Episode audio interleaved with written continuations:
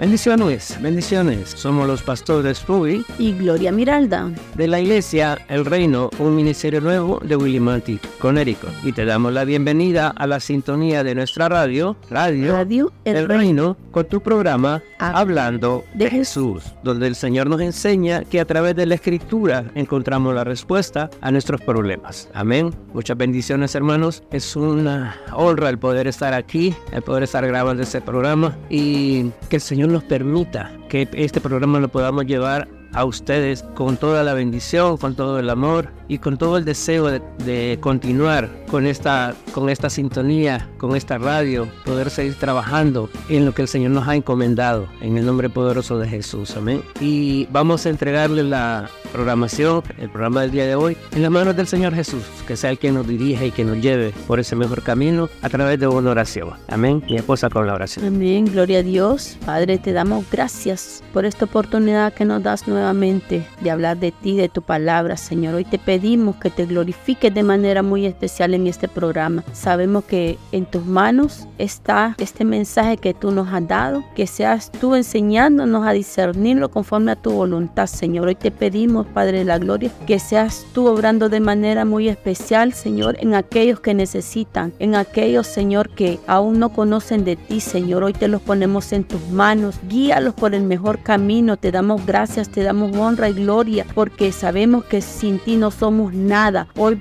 hoy declaramos que las peticiones que cada uno de mis hermanos tiene, Señor, sea contestada a través de ti, Señor. Que seas tú obrando de manera muy especial en aquellos que necesitan, ya sea en sanidad, ya sea en milagro, un milagro que ellos te están pidiendo, Señor. Hoy te pido, Padre de la Gloria, que tú te glorifiques, papá, que tú te glorifiques, Señor, en aquellos, Padre, que están sedientos, en aquellos que aún no conocen de ti, Señor. Hoy ponemos, hoy ponemos palabra fresca, hoy ponemos esa sabiduría tuya, Señor, en cada uno de aquellos, Señor, que conocen de ti, Señor, y que, que aún se han alejado de tus caminos. Hoy los mandamos nuevamente a tu redil, Padre de la Gloria, que seas tú. Hoy ponemos un toque, un toque de vida Hoy mandamos oxígeno en aquellos, Señor, que aún han perdido el deseo de buscarte, Señor. En el nombre poderoso de Jesús, hoy mandamos ángeles, ángeles en aquellos lugares, Padre, que no conocen de ti, Señor. Que seas tú manifestándote de manera muy especial, Señor. Hoy te lo pedimos en el nombre del Padre, del Hijo y del Espíritu Santo. Amén. Amén. Aleluya. Gracias Jesús, gracias porque sabemos que tú estás ahí y que nos vas a ayudar y que vas a permitir que este mensaje llegue hasta lo, más profundo del corazón de nuestros hermanos para que puedan entender cómo el Señor nos quiere utilizar en nuestro llamado, en nuestra capacidad, en lo que el Señor nos ha dado, en el nombre de Jesús, amén. Y solamente quiero dejarles este primer versículo, lo vamos a tocar y se lo voy a dejar ahí, lo vamos a dar en suspenso, como por decirlo así, para continuar después a retomarlo pero se lo menciono antes porque esta es la base de la predicación de hoy. Hoy vamos a hablar de lo que son los sacerdotes. Amén. ¿Y por qué el Señor me llevó a esto? ¿Por qué me llevó a, grabar este, este programa con ese nombre? Porque cuando vino el profeta, el, hermano Nando, empezamos a platicar y, y, me pregunta, ¿verdad? ¿Quién soy? Y todo, y ya nos presentamos y me preguntó cuántos años tenía. Yo le dije, mi edad, 56 años, le digo yo. Y no, me está joven, me dice, todavía no lo vamos a jubilar, me dice así, ¿verdad? Del sacerdocio. Oh, eso está bueno, le digo. Sí, porque no sé si ha escuchado me dice que los sacerdotes tienen una edad para comenzar, dice, creo que es a los 30 meses, y tienen una edad para, para jubilarse, que ya no, no siguen ejerciendo el sacerdocio en sí, pero siguen colaborando en diferentes uh, situaciones, ¿verdad? Siempre que teniendo relación con lo que es el sacerdocio. Entonces, sí, ellos parece que se jubilan como alrededor de los 50 por ahí. Me. Entonces, oh, wow, qué bendición, le ¿verdad? Y, y, él me bendijo con esa palabra, ¿me?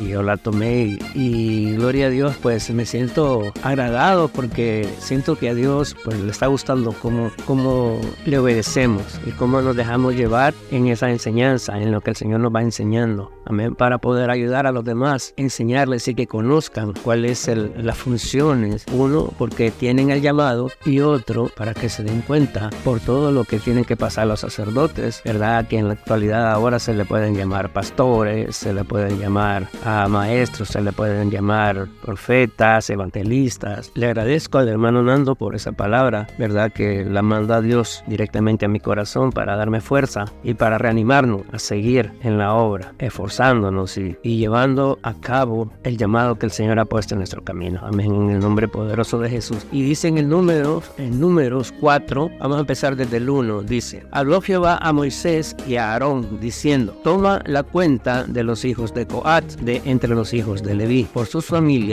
según las casas de sus padres, de edad de 30 años arriba hasta 50 años, todos los que entran en compañía para servir en el tabernáculo de reunión. El 3 dice, de edad de 30 años arriba hasta 50 años, van a ser todos los que entran en compañía para servir en el tabernáculo de reunión. Los que van a ejercer las funciones de sacerdote en ese momento, ¿verdad? Va a ser desde los 30 hasta los 50, pero tiene que haber un tiempo de preparación y ese tiempo de preparación comienza a los 21. Ya en varias ocasiones yo les he leído a ciertos mm, eh, ordenanzas o estatutos que rigen a los judíos, donde habla de las edades en que pueden comenzar a trabajar en diferentes formas. A los 5 años pueden comenzar con, la, con aprender los, uh, los mandamientos, a los 10 años pueden comenzar a aprender con la escritura de la ley y a los 16 años están aptos para el ejército, a los 18, 18 años están aptos para la cámara nupcial, algo así. No lo estoy eh, leyendo, o sea, estoy tratando de recordar cómo, cómo están escritos. A los 21 años están aptos para seguir un llamado, para decir, bueno, padre era sacerdote, entonces como hijo yo tengo que seguir eh, ese llamado, seguir ese sacerdocio, porque el sacerdocio se daba de una manera como herencia, era un legado que el padre iba dejando al hijo, que tenía que ser nombrado. Al momento de ser jubilado, el hijo tomaba esa, ese cargo, el hijo o el pariente más cercano. Entonces, en los 21 comenzaba a prepararse. Se le dijo, en nuestro caso, por ejemplo, a nosotros, Aaron dice, bueno, vas a ser un, un pastor, vas a ser un evangelista, vas a ser un maestro, ¿verdad? Profeta, un, un apóstol, y vas a comenzar ahora con tu preparación. Y el Señor comienza a prepararte, a enseñarte, a llevar, a instruirte, para que cuando llegue el momento de los 30 años ya tú estás listo para ejercer la autoridad, para comenzar a trabajar formalmente en el llamado que se te dio. Entonces, ahí es donde comienza el trabajo, a los 30 años comienzan a ejercer. A los 50 prácticamente lo jubilan por situaciones de tal vez de enfermedades, tal vez que no arriesgarse pues que vaya a haber una persona con situaciones difíciles dentro del, del altar, ¿verdad? Y pueda ser castigado porque tal vez por amor al, al, al sacerdocio, por amor al, al llamado, no, no lo comente, no lo quiera decir y eso lo viene a llevar a un pecado el hecho de no confesar una enfermedad o alguna situación que esté pasando, que le impediría llegar a ejercer dentro del, tabernáculo de reunión. Amén. Entonces, eh, eso se lo quería dejar aclarado en el principio, ¿verdad? En base a lo que la, la palabra que el, el, hermano Nando nos daba, o me daba en este caso, ¿verdad? Para que ustedes sepan cuándo comienza a ejercer el sacerdote, cuándo se puede jubilar o cuándo se le ordena jubilarse. Eh, ese es en el caso de los, uh, viéndolo desde el punto de vista del Antiguo Testamento o de, hasta en el tiempo de Jesús, por ejemplo. Entonces, a partir de ahí, pues las cosas cambiaron, fueron diferentes, ¿verdad? Pero en el caso nuestro, en el caso de, de, eh, de, nuestra actualidad, ¿verdad? A nosotros se nos enseña, nosotros se nos enseña, el Señor nos da un llamado, nos da un ministerio y nos dice, tú vas a ser un apóstol, tú vas a ser un pastor, tú vas a ser un, un evangelista, tú vas a ser un maestro y comienza la preparación y comienza el pastor a preparar en diferentes formas, en diferentes maneras, ¿verdad? A trabajar con tu carácter, a trabajar con, tu, con tus debilidades, a trabajar con tus capacidades. Y ya cuando el pastor siente o Dios le dice, ya está listo, mándalo a trabajar, entonces ahí es donde comienza tu sacerdocio. Ahí es donde comienza camino hacia ejercer ese llamado, como, como en el llamado que el Señor te ha entregado, en el nombre de Jesús. Amén. Entonces, por eso es bien importante el estar al tanto de estas cosas, en el nombre de Jesús. Y pues vamos a comenzar entonces ahora sí con lo que es el, el, sacerdocio y cuáles son las funciones del sacerdote. Por ejemplo, el sacerdocio en el Antiguo Testamento abarcaba principalmente los sacrificios en el altar y la adoración en el santuario. Ese era dos de los puntos principales del sacerdote. La adoración, los sacrificios en el altar y la adoración en el santuario los objetivos principales. Sacrificios en el altar, cuando el pueblo llevaba, llevaba las, las ofrendas, que en su mayoría eran de animales, ¿verdad? Ovejas, corderos, ah, becerros, ganado, palomas, dependiendo de la condición económica de la persona. Y ellos venían y las traían a los sacerdotes como una ofrenda a Dios por lo bueno que había sido con ellos, por cómo los había bendecido. Y así, entonces, los sacerdotes tomaban el animal, venían y lo comenzaban a trabajar, lo comenzaban a, a, pelar y a separar las piezas de las carnes. Una parte, pues, era la que estaba designada al sacerdote como diezmo de las ofrendas que el pueblo llevaba, y la otra parte, pues, era ofrendada a Dios a través de qué? A través de la de procesarlas en el fuego, llevarlas al fuego, procesarlas en el fuego, quemar aquella carne en el fuego y ese humo que salía, ese olor que salía, venía a ser como una ofrenda grata a Dios por el sacrificio que se estaba, por el sacrificio del pueblo al traer esas ofrendas, dando de lo mejor que tenían, por el sacrificio del animal, sabiendo que había sido utilizado para hacer sentir bien a nuestro Dios, a nuestro Padre, o sea, el sacrificio de la ofrenda, de la ofrenda que, que estaba siendo entregada a Dios para alabanza, para que Él se regocije, para que Él mire nuestro corazón, para que sepa que lo que le ofrendamos a Él, sin temores, sin, sin dudas, sin, sin nada que viniera a afectar a aquello, que viniera a, a manchar lo que era una ofrenda del corazón por una ofrenda obligada.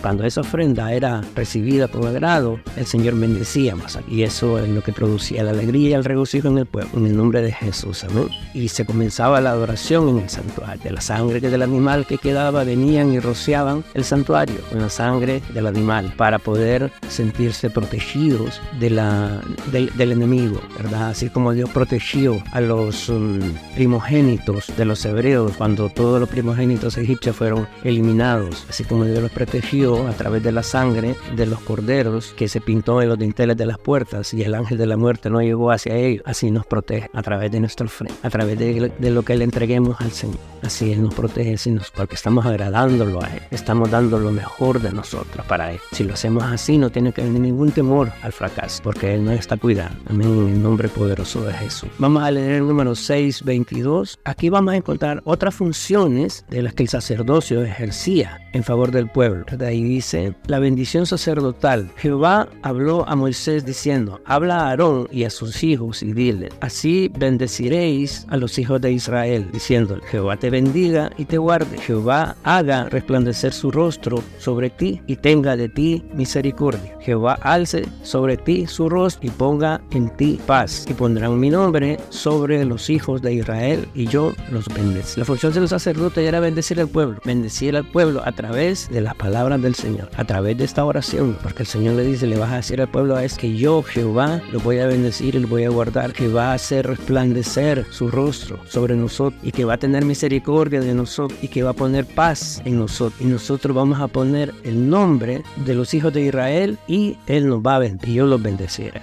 Esa es otra de las funciones del sacerdote, bendecir al pueblo nombre de Jesús. Amén. La otra dice, Éxodo 28:30, y pondrás en el pectoral del juicio Urim y Tumín, para que estén sobre el corazón de Aarón cuando entre delante de Jehová. Y llevará siempre a Aarón el juicio de los hijos de Israel sobre su corazón delante de Jehová. Aquí nos está diciendo directamente que el Señor, que la función del sacerdote es instruir al pueblo en la ley divina. Y una parte de la ley divina es emitir juicio. El sacerdote está en todo el derecho de emitir juicio, utilizando el Urim y el Tumim, que en otras ocasiones también ya les he mencionado que son ¿Qué significan. El urín y el tumín son una piedrita blanca y una piedrita negra que lleva su pectoral. Al momento que se tiene que emitir un juicio, él pone, lleva las manos dentro de su pectoral. Y si su juicio es positivo, que le permite la vida o le permite seguir adelante, va a sacar una piedrita blanca, que es el urín, y la va a tirar. Y si su juicio es negativo, su juicio es de muerte, por ejemplo, va a sacar la piedrita negra y la tirar. Ahí está emitiendo juicio el sacerdote. Y está con todo el derecho de poder votar a favor o votar en contra de la, de la acción o de la actitud de la persona está siendo llevada a juicio. Amén. En el nombre poderoso de Jesús. Entonces, esas son las principales funciones de los grabémoslas, aprendámoslas, escuchen, escuchen el programa en cada momento. Cuando tenga tiempo libre, escúchelo, escúchelo, porque aquí, de aquí vaya sacando información que le va a ir siendo muy valiosa. Cuando alguien le pregunte, pero ¿cómo se da esto del, de, del urín y el tumín? ¿Qué significa? cuando se usa? Entonces usted ya lo ha aprendido, ya no tiene por qué quedar quedarse mudo, quedarse tambaleando, quedarse, ah, déjeme, primero voy a revisar la Biblia y después voy a venir y le voy a contestar. ¿Para qué perder tanto tiempo? O sea, ¿por qué no escuchar? ¿Por qué no comenzamos a leer, a leer la Biblia desde el principio? Que comenzamos a decirle. Si tal vez antes no, tenía ese hábito, pero ahora lo conoce y sabe que nosotros crecemos en base a lo que el Señor nos enseña. En el nombre poderoso de Jesús. Amén. Hacemos mi invitación. Aprendan, que aprendan, escuchen estos programas y así cada día van a ir conociendo más del Señor en el nombre de Dios. Amén, gloria a Dios. Amén. Así es, es tan importante conocer de la palabra, conocer eh, por qué fue llamado el sacerdote. Si tú te das cuenta, mira, Aarón sé que era de la tribu de Leví, era un hebreo, era hermano de, de Moisés y yo meditaba en eso, que por qué no fue Moisés, pero también Aarón fue obediente. Aarón fue obediente y, y qué privilegio el que tuvo de ser el primer sacerdote, que Dios lo honrara con hacerlo sacerdote. A veces veces nosotros no nos damos cuenta el privilegio que Dios nos da, a veces no lo tomamos en cuenta, a veces creemos que es algo sencillo, pero si tú lees las escrituras te vas dando cuenta por qué somos llamados. Nosotros tenemos por eso que escudriñar la palabra de Dios y leer y, y que tú ahí encuentres lo que tú necesitas conocer, porque el sacerdocio, uno cuando viene a Dios, uno no sabe cuando te, te dan el llamado, que tú tienes un llamado de pastor, de sacerdote, eh, el llamado que Dios te dé, pero si tú te vas a la palabra y lo empiezas a,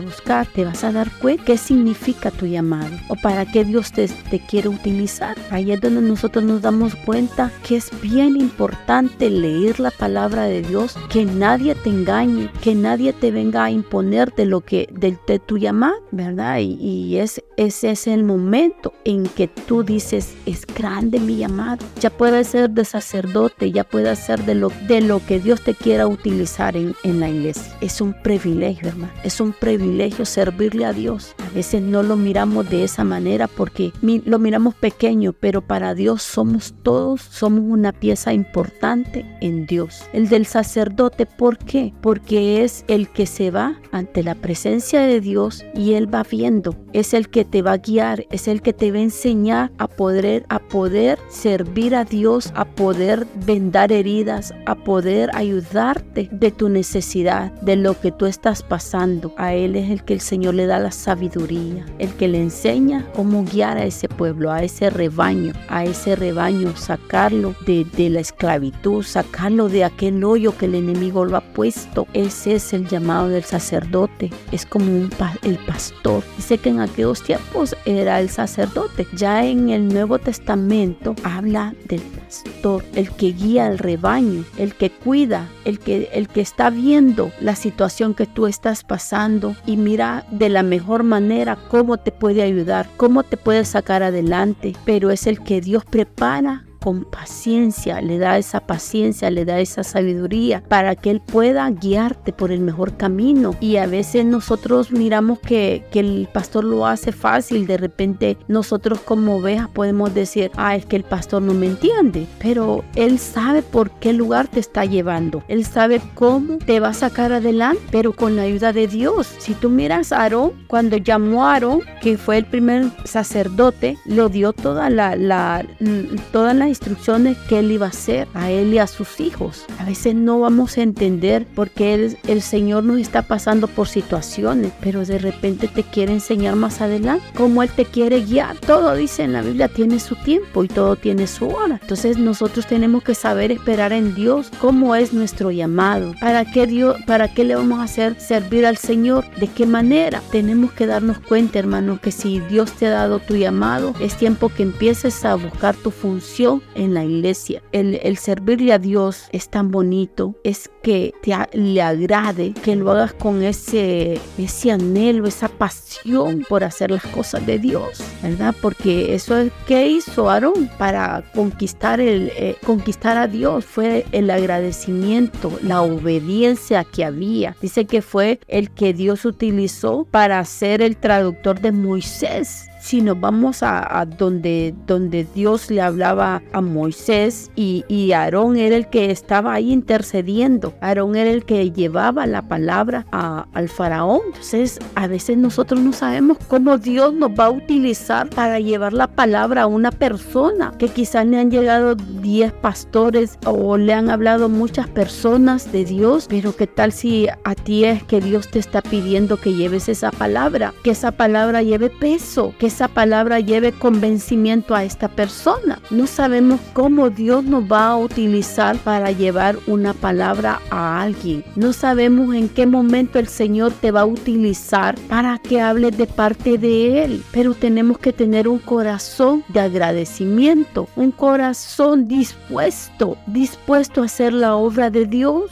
el agradecimiento siempre tiene que estar en nosotros por lo que Dios ha hecho y por lo que Él va a hacer. El de vernos sacado de aquel hoyo cenagoso, de vernos sacado de la esclavitud. Tenemos que ser hijos agradecidos, como dice en su palabra. Tenemos que ser esas personas dadas para el servicio del Señor, dadas para la obra de Dios. Ser todoterreno, a donde quiera que tú vayas. Tener esa palabra. Siempre que tú salgas de tu casa, dile al Señor, Señor, tu vida y saber si, si en el camino te puedes encontrar a alguien que necesite una palabra de Dios pedirle siempre el discernimiento al Señor, porque Dios pone inquietudes a veces en uno cuando va a algún lugar y, te hace sentir lo que esa persona está sintiendo. Y ese es el, el, el llamado que nosotros tenemos como siervos de Dios. Si somos libres para libertar, libres para conquistar, libres para traer esas almas que están perdidas en el mundo y a veces no entendemos el por qué el Señor nos hace un llamado, a veces no entendemos el, el, el que el Señor nos ponga eh, ese eh, algún ese anhelo en nuestro corazón, ese eso que te está pidiendo. Dile, dile, háblale a esta persona. Muchas veces no entendemos, pero por eso tenemos que leer la palabra de Dios y ahí nos vamos a dar cuenta que es el Señor que nos está poniendo esto en nuestro corazón. Amén en el nombre de Jesús. Sí, hermanos, el poder aprender de esto nos da la base y el sustento para aprender de lo que vamos a hacer en el Señor, de cómo el Señor nos pide que tenemos que trabajar, en qué forma tenemos que hacerlo, ¿verdad? Porque aquí el Señor está siendo claro. Y si leemos en Éxodo 28.1, dice, harás llegar delante de ti a Aarón, tu hermano, y a sus hijos consigo, de entre los hijos de Israel, para que sean mis sacerdotes, Aarón y Anadab, Abiú, Eleazar e Itamar, hijos de Aarón. Y harás vestiduras sagradas a Aarón, tu hermano, para honra y hermosura. Ya comenzó a poner un orden, ya comenzó a establecer ser las personas que van a trabajar en su tabernáculo, en su templo, en las personas en que está confiándoles cuidado de su casa. Les está entregando su casa, les está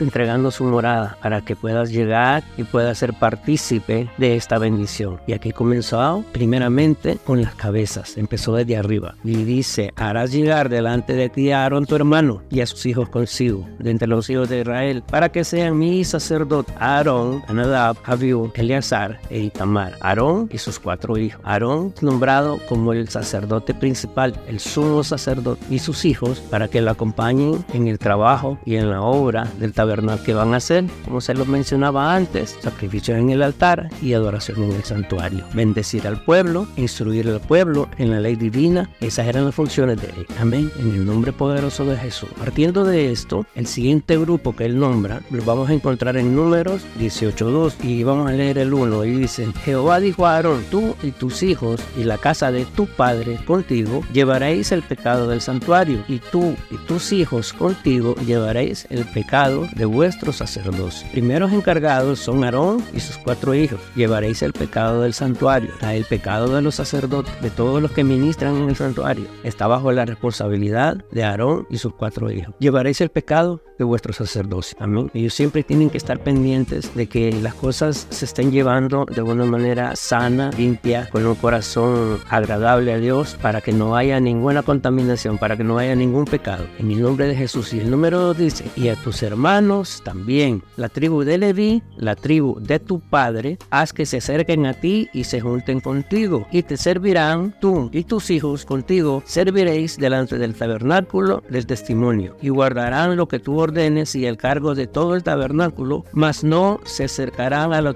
utensilios santos ni al altar para que no mueran ellos y vosotros. Entonces le dice, le dice a Moisés que Aarón traiga de la tribu de su padre a sus hermanos levitas. ¿Okay? ¿Por qué a la tribu de su padre? Porque sabemos que los levitas provienen de Leví, el cuarto hijo de Jacob. De ahí provienen los levitas. Entonces cuando se designan tierras, cuando conquistaron, a los levitas no se les deja ninguna heredad, porque ellos iban a ser los sacerdotes para cada pueblo, para cada tribu. Entonces cada tribu tenía el derecho de sostenerlo, de sustentarlo, de darles el alimento, lo que necesitaban para sus casas, para hacer sus viviendas, de todo lo que ellos necesitaban, el pueblo estaba en la obligación de concederse. Entonces le dice a Aarón que traiga de la tribu de Leví, haz que se acerquen a ti y se junten contigo y te servirán. Y tú y tus hijos contigo serviréis delante del, tabernáculo del testimonio y guardarán lo que tú ordenes y el cargo de todo el tabernáculo, más no se acercarán a los utensilios santos ni al altar para que no mueran ellos y vosotros. ¿Por qué? Porque esa responsabilidad era solamente para Aarón y sus cuatro hijos. Entonces aquí estamos viendo ya una separación de la tribu de Leví. Estamos viendo que un grupo es de los parientes de Aarón, de los descendientes de la tribu de Leví, pero parientes de Aarón. Amén. Y los que quedan, los otros de la tribu de Leví, que no son parientes de Aarón, pero son Leví, porque vienen a través de,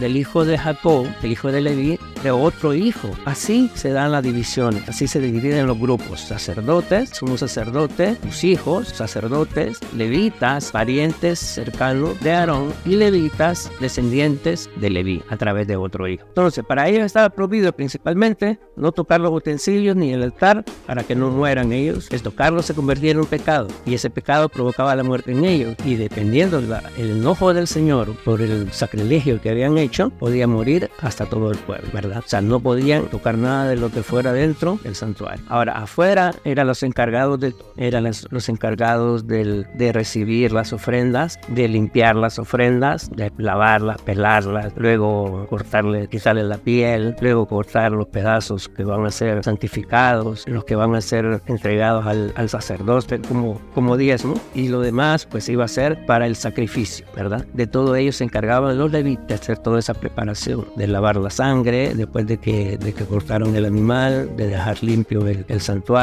¿verdad? Todas esas funciones que vienen a hacer, hacer ahora, ¿qué? ¿Cuáles funciones? La función de hacer la limpieza de la iglesia, de limpiar los baños, de limpiar los instrumentos, de limpiar las cocinas. Cada uno, cada levita en su cargo, en lo que Dios le hace, las computadoras, por ejemplo, los encargados de las cámaras, por ejemplo, los encargados del transporte, por ejemplo, los encargados de la música, por ejemplo. Esos son cargos oficiales que el Señor entrega, son cargos oficiales que el Señor le entregó a un un determinado grupo especial, especial designado por Dios. No mires tu cargo como algo que no vale. Valora tu cargo, valora el don que Dios te ha dado, valora tu ministerio, fue Dios quien lo nombró. Lo que pasa es que tú no sabías de repente de que era Dios quien te había nombrado. Lo nombró desde el comienzo, cuando hizo esta separación, este grupo. Lo nombró desde el momento en que se te dio tu llamado, en que el Señor dijo a través de una oración, a través de una profecía, tú vas a ser un evangelista, tú vas a ser un pastor, tú vas a ser un apóstol, tú vas a ser un maestro, tú vas a ser el que dirige la alabanza, tú vas a ser el que dirige los instrumentos, tú vas a ser el encargado de mantener mi iglesia resplandeciente, mi casa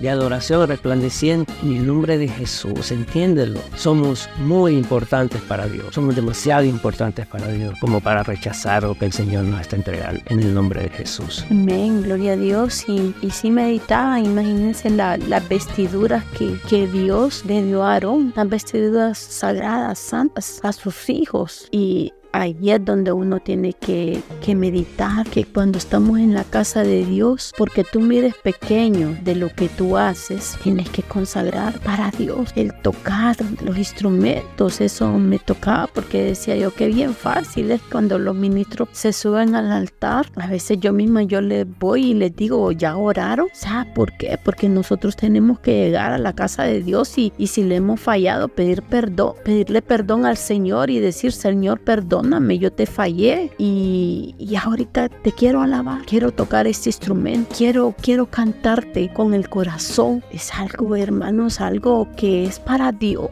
pero que esa alabanza suba al trono de la gracia del Señor. Aún eh, los ungieres, aún las personas que están sirviendo, reconciliarse en el momento que estamos en el altar de Dios, aún en la casa, si hemos tenido una contienda, si el enemigo en el momento que tú tienes que, que salir de tu casa, en el día que te toque llegar a la iglesia y que el enemigo siempre va a estar ahí viendo cómo te quita la bendición de Dios. Allí es donde nosotros tenemos que, que, que pedirle al Señor que nos ayude y que en el camino tenga esa reconciliación para que no tu, tu oración no tenga tropiezo, dice. Pedir perdón, hermano. Reconciliarte en el momento que tú empieces a ungete tus manos con aceite y dile, Señor, si te he fallado, perdóname. Donde tú vas a servir en el momento que, que la persona que esté dando los sobres, en el momento que la persona que esté dando la bienvenida esté llena del amor de Dios, que transmite esa, esa bendición para que todo llegue al, altar de la gracia de Dios. Lee, escudriña la palabra. Mira cómo le dice el Señor a, a Moisés, cómo le habla, cómo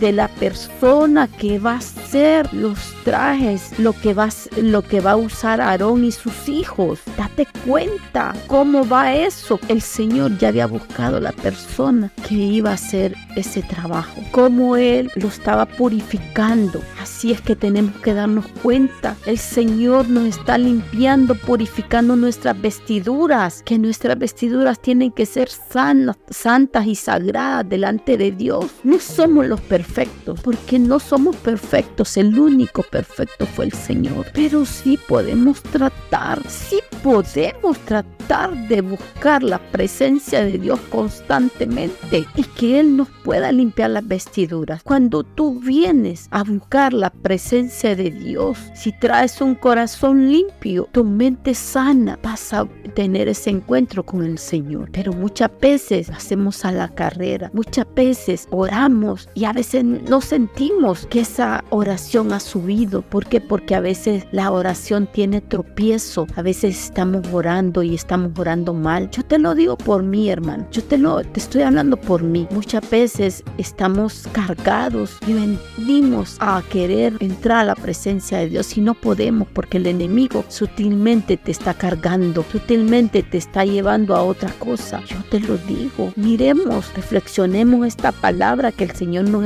nos dio para poderla compartir, que es necesario aprender las vestiduras de un sacerdote y después la vestidura de las personas que van a servir. Date cuenta cómo el Señor aquí está, cómo Dios está hablando para que esa ofrenda que tú lleves al altar de Dios no lleve carga, no lleve contienda, porque muchas veces el enemigo dice, ah, el diezmo que voy a darle al Señor si no es para el Señor. A veces vienen pensamientos negativos, o tal vez cuando hacemos la fiesta de pactos, yo no miro los, no miro los sobres, pero el Señor sí sabe cómo tú vienes delante de Él a presentar, si esa ofrenda va agradando a Dios o si esa ofrenda ya lleva contienda, a ver, que podamos decir nosotros, ay, es que eh, esto no sé si, si será que el Señor, el pastor lo va a ocupar para otra cosa. Tú se la llevas al Señor, Dios sabrá qué va a hacer, ¿verdad? Entonces, todas estas cosas, es tiempo de que las medite, hacemos esas fiestas, pero es tiempo que tú medites cómo tú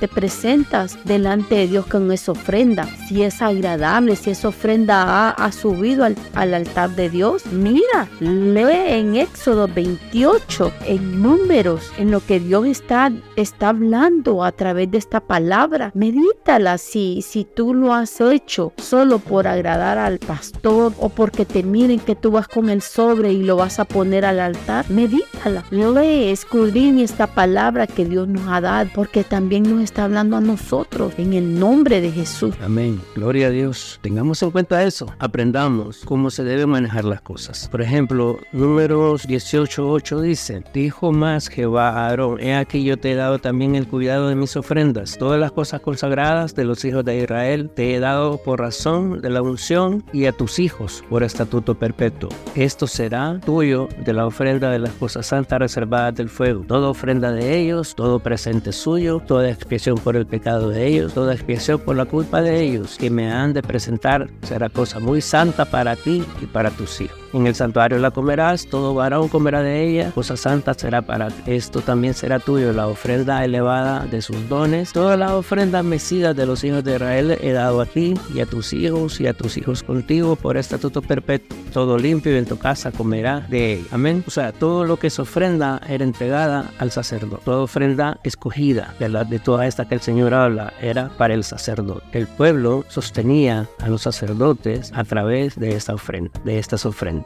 en el nombre de Jesús. Ahora, ¿cómo se sostenían los levitas? Miremos en números 18-21. Dice, he aquí yo he dado a los hijos de Leví todos los diezmos en Israel por heredad por su ministerio, por cuanto ellos sirvieron en el ministerio del tabernáculo de reunión, y no se acercarán más los hijos de Israel al tabernáculo de reunión para que no lleven pecado por el cual mueran. Para eso están los levitas. Más los levitas hagan el servicio del tabernáculo de reunión y ellos llevarán su iniquidad, estatuto perpetuo para vuestros descendientes, y no poseerán heredad entre los hijos de Israel, porque a los levitas he dado por heredad los diezmos de los hijos de Israel que ofrecerán a Jehová en ofrenda, por lo cual les he dicho, entre los hijos de Israel no poseerán heredad. Los levitas van a ser bendecidos o van a ser sostenidos por cada lugar, por cada tribu donde ellos estén. Esa tribu los va a sostener, les va a dar todo lo que necesita para poder vivir bien, comer bien, tener su casa o los materiales para hacer su casa, todo lo necesario. Parte de que van a recibir el diezmo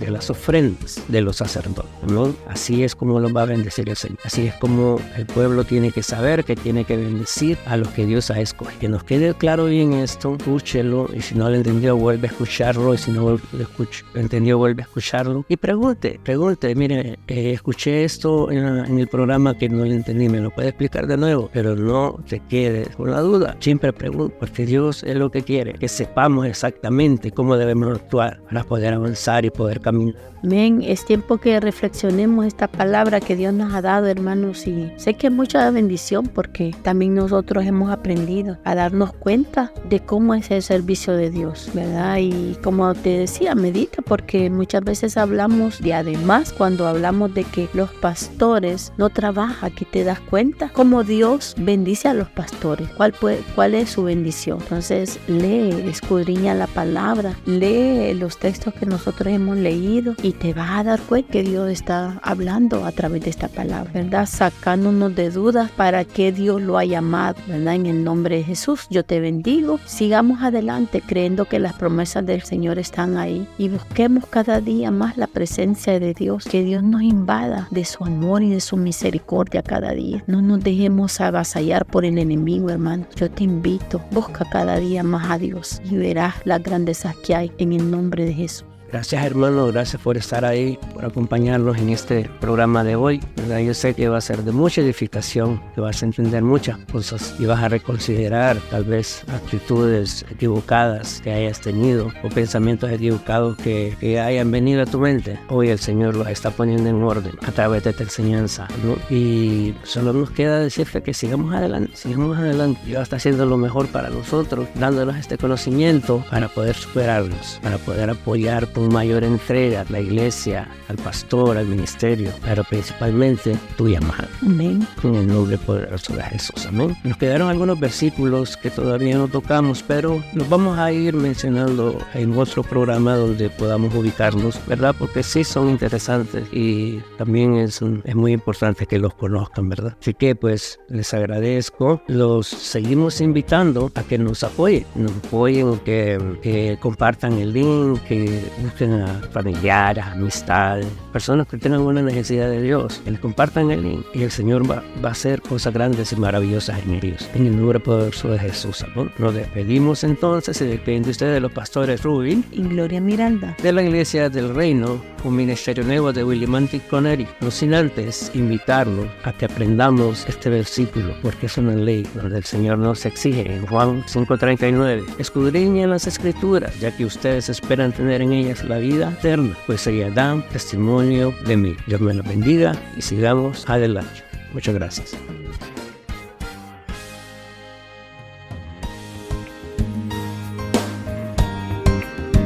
Te adoramos Jesús,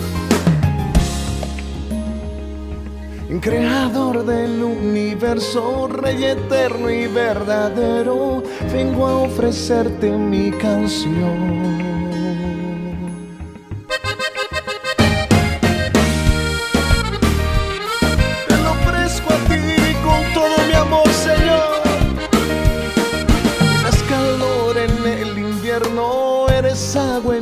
desierto melodía de esta mi canción. Le das fuerza al cansado, eres paz al angustiado, esperanza de la humanidad.